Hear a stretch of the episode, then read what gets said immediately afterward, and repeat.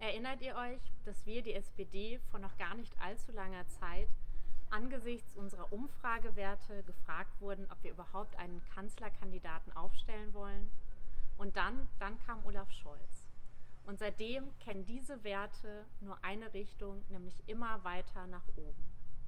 Wer glaubt, es hätte mit der Schwäche seiner Gegnerin zu tun, der irrt. Das, was Olaf Scholz stark macht, das ist eigentlich das höchste Gut, was wir in einer Demokratie haben.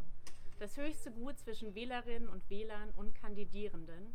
Das ist nämlich das Vertrauen der Menschen. Die Menschen trauen Olaf Scholz zu, dass er die Klimakrise stoppt mit einer engagierten Klimapolitik.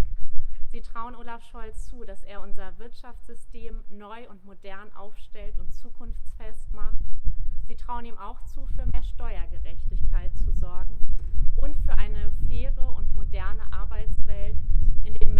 diese Gesellschaft tragen und die für andere Menschen arbeiten, genau der Respekt entgegengebracht wird, den sie verdient haben. Die Menschen trauen Olaf Scholz zu, dass er als Kanzler unser Land führt.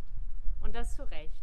Denn Olaf Scholz ist nicht nur ein guter Politiker, er ist auch ein guter Mensch. Wer ihn jenseits der großen Politik erlebt, der erlebt nicht nur einen Mann mit einem sehr feinen Humor, sondern der erlebt auch jemanden, dessen innerer Antrieb es ist, ganz im Sinne von Johannes Rau, das Leben für die Menschen jeden Tag ein Stück besser zu machen.